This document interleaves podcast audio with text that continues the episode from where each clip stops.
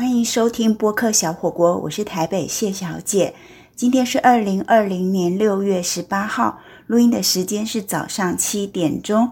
播客小火锅有健康锅、跑步锅、书香锅、人参锅以及国际风味锅等等不同的选择。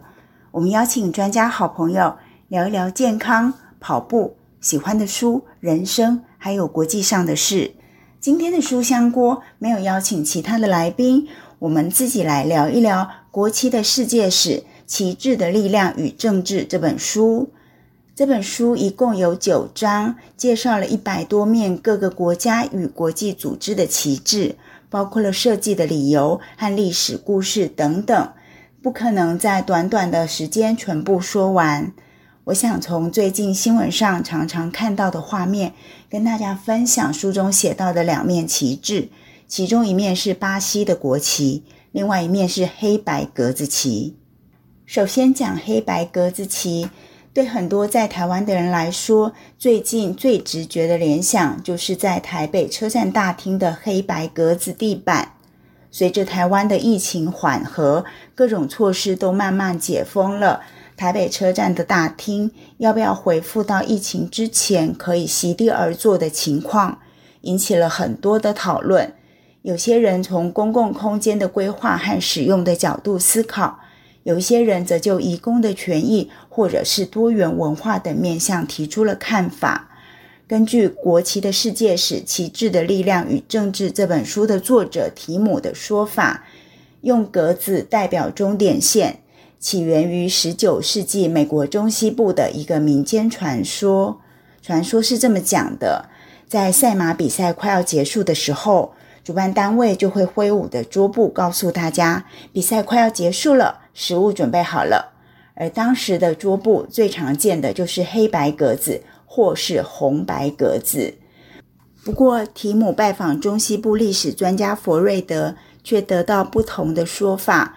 佛瑞德研究指出，黑白格子旗源自于赛马跟桌布的说法，全是臆测的。事实上，黑白格子旗是源自于赛车，只是当时的用意是提醒驾驶慢下来，而不像今天的一级方程式赛车，粉丝挥舞着格子旗是为了选手或车队来加油。而台北车站的黑白格子设计。不论原本设计者想要传递的是什么，若是对照黑白格子旗在不同时代的意义，不论是终点、慢下来或是加油，刚好都和台北车站的意象不谋而合。对于形形色色的人们来说，北车可能是起点，也可能是终点，可能是想放慢脚步休息一下，或者是加快速度赶路了。从十九世纪到二十一世纪，黑白格子的图样，不论是地板或是旗子，总是话题不断。欢迎回到播客小火锅，我是台北谢小姐。今天的书香锅，我们来聊一聊《国旗的世界史：旗帜的力量与政治》这本书。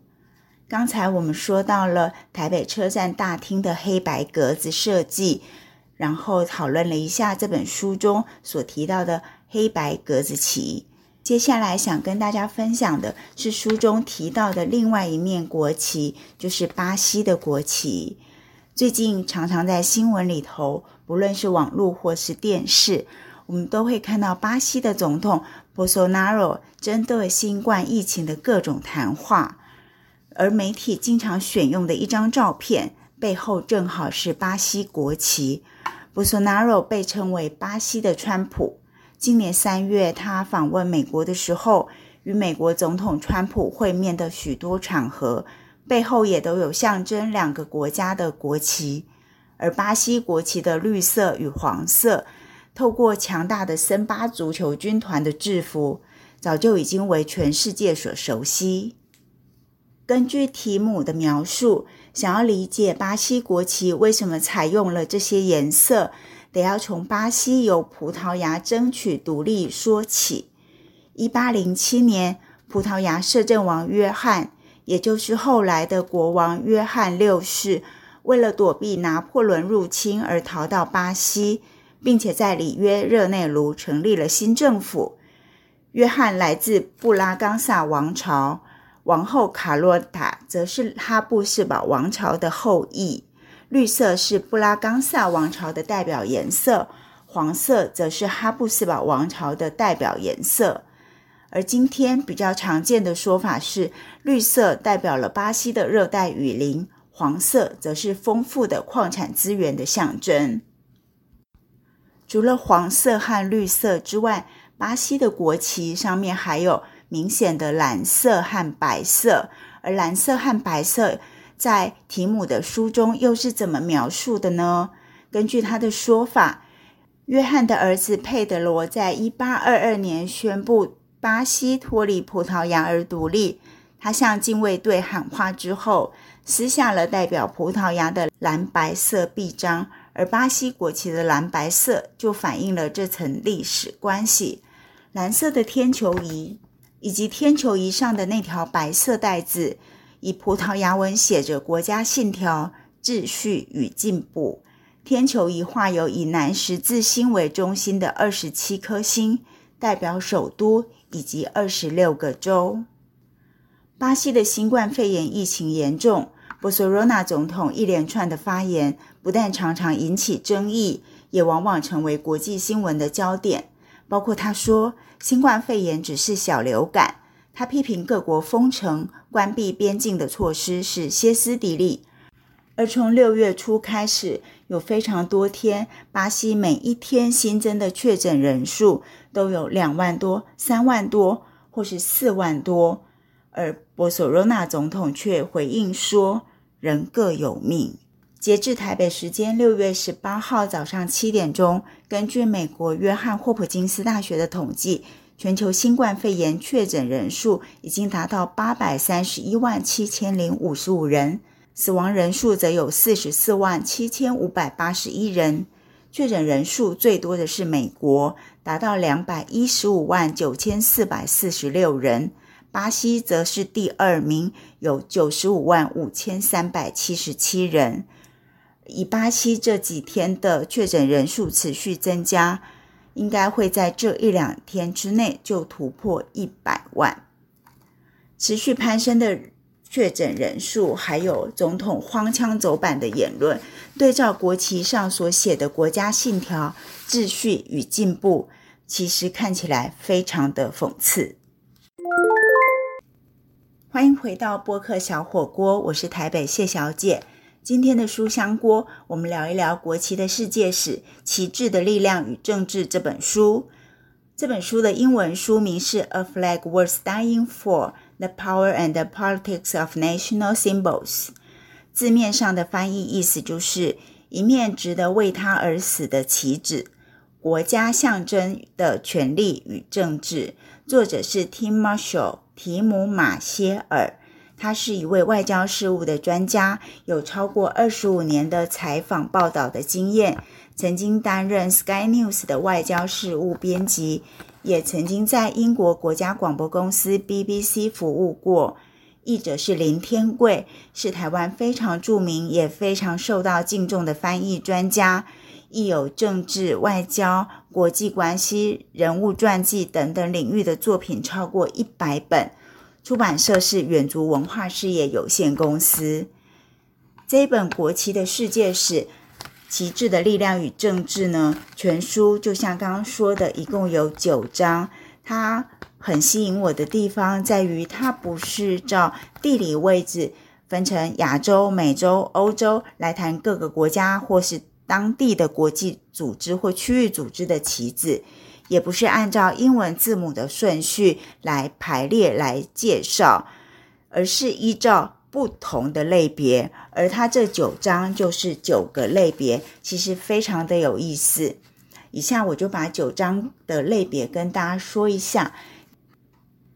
第一章是星条旗，介绍了美国国旗、邦联旗以及十九世纪第七骑兵队的队旗。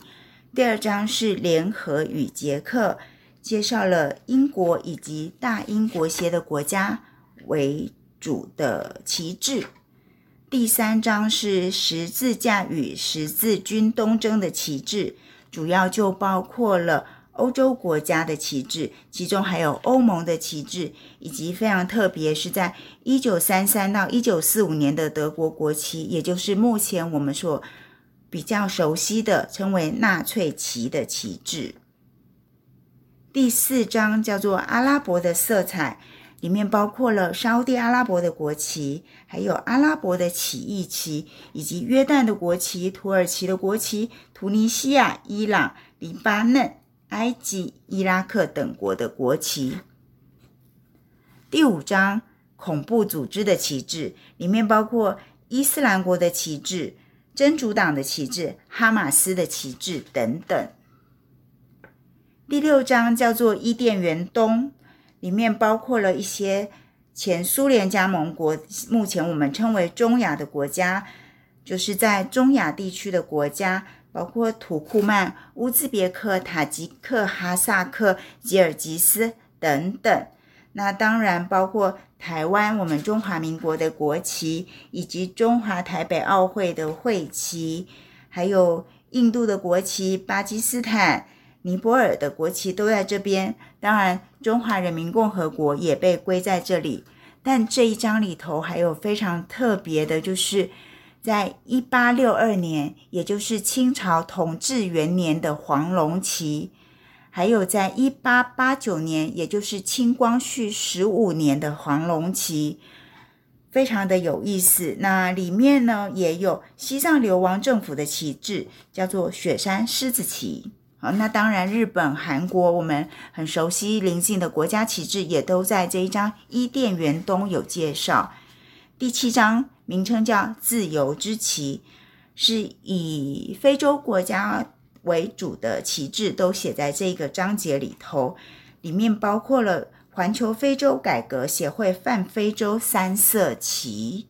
第八章叫做革命之旗，里面是以中南美洲的国家为主。包括在前面跟大家介绍到的巴西国旗，就是在被列在第八章里头。第九章非常的有意思，它的名称叫做“好坏与美丑”，其中列出了骷髅旗、红十字旗、红水晶旗、红新月旗等等。那刚才一开始说到的黑白色格子旗，就是属于这个章里头。另外还有现在非常为人所知的彩虹旗，以及奥林匹克的五环旗，也都是在这个章节里面。这里面，呃，这一本书呢，其实非常的丰富，也非常的精彩。你在任何时候翻开任何一个章节，都可以开始阅读，没有一定要从头读到尾。